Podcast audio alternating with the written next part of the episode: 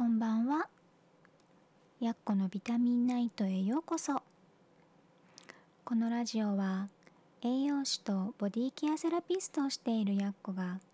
体の中と外両面からきれいで健康になるために知っておきたい食事や生活のことを音声で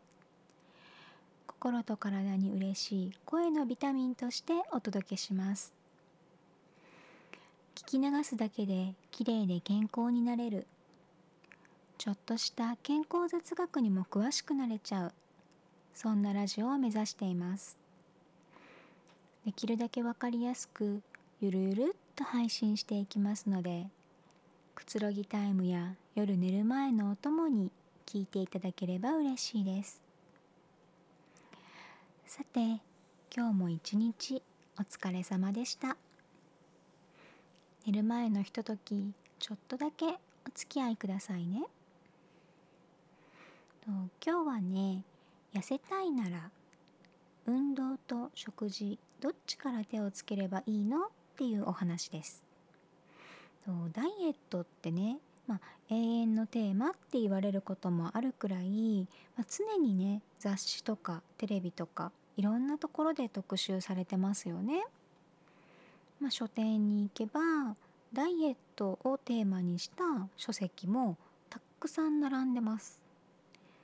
こんなに情報がね溢れてるのにどうして思うように痩せられないっていう人が多いんでしょうね。これねいろいろ理由はあるんですけど情報が多すぎるっていうのも一つの要因です。どれが正しいか分かんなくなっちゃうんですよねいろんな方法がありすぎて。そしてとダイエットをする時にカロリーをまず考えてしまう人はと食事よりも運動に目が行く人が多いんですね。摂取カロリーと消費カロリー消費カロリーを大きくすればいいっていうふうに考える人がこのタイプです。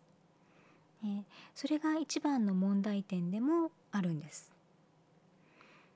というのはあのほとんどの人の場合痩せるための運動って言って思い浮かべるものは、まあ、走ったり泳いだりっていうね、まあ、カロリーを消費することを目的とした有酸素運動なんですよね。でこう有酸素運動の場合なんですけど例えば体重50キロの人が時速8キロで30分ランニングをしたとします。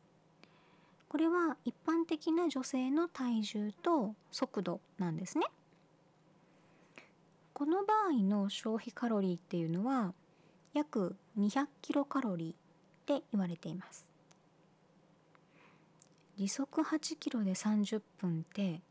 かなり頑張りますよこれ。普段運動してない人だったらヘロヘロだと思います。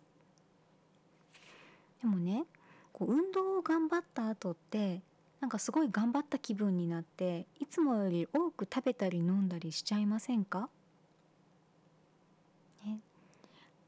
時速8キロで30分かなり頑張ったんだけどこの200キロカロリーっていうのはそんなに多くないんですよ。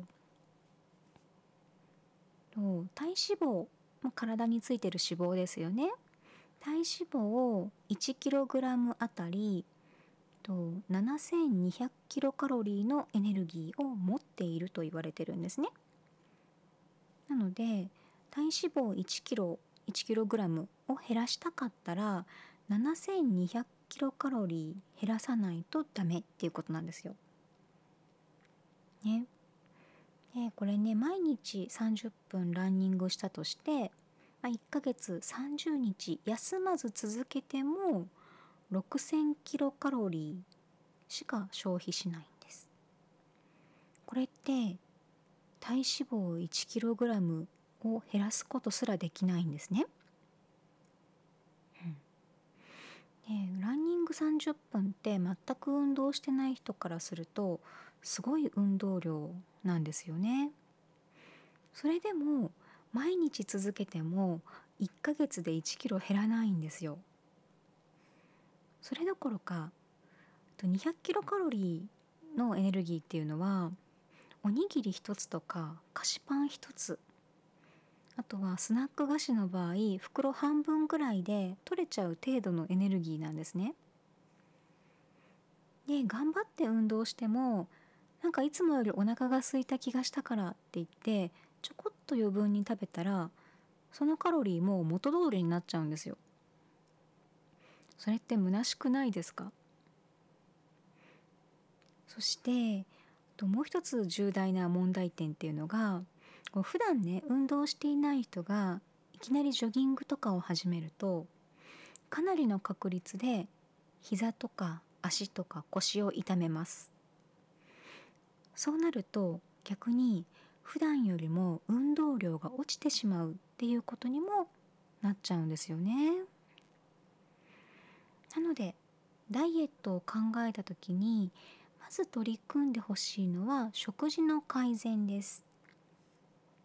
ちょうどねおとといのラジオで「孫は優しい」っていう7文字に沿って食事を選んでくださいねっていうお話をしているのでそっちもね合わせて聞いてもらえるといいんですけどこの食事法っていうのはダイエットにもすごく効果的です。とまあ、ダイエットっていうと量を減らさなきゃとか考える人がすごく多いです。これは私のところに来てくださる方でもそうなんだけどとでも量よりもまず質の見直しが大事なんです。うん、そう量を減らしちゃうとお腹が空いてしまいますよねそうするとストレスも溜まって続けるのが大変になるんですよそしてそういう人が食べているものっていうのは大概こうカロリーだけたくさんあって栄養素が少ないものだったりするんですね。なので体に必要な栄養をとるっていう意味からもまず質の見直しをしてもらいたいなって思ってます。そしてもし運動をしたい体を動かしたいっていうのであればとカロリーを消費するための有酸素運動ではなくて筋肉をつけて基礎代謝を上げることを考えた方がいいです。特に30代以降の人の場合放っておくとね筋肉がだんだん落ちて基礎代謝が落ちて太りやすく痩せにくくなります。これは私も体験しています。はい。本当になります。うん。なのでと、まあ、インナーマッスルって、まあ、体幹のところにある内側の筋肉ですね。これを鍛えるためにと姿勢にまず気をつける、うん、姿勢が悪いとねインナーマッスルって落ちてくるんですよ。なので姿勢に気をつける。あと女性であれば一番大きな筋肉っていうのは太ももの筋肉になるのでスクワットが一番効果的なんですけど筋肉を落とさないまたはつけるための習慣を考えましょう。ねちょっとと前にねお話をしたことがあるんですけどとちょっと心拍を上げる程度のウォーキングとか早歩きっていうのは健康にはプラスになるんですけどと、ね、カロリー消費を狙った有酸素運動っていうのはダイエットをね始める時には何もプラスにならないので気をつけてくださいね。まずは食事の改善食事の質の改善ですね。そして夜よく眠ることこれもダイエットにものすごく大事です。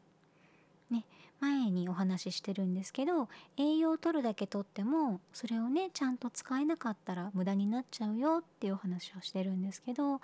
この使う時間っていうのがね夜寝ている間なんですね。なので夜しっかり寝て食べたものをねきちんと使ってあげましょうっていうことなんです。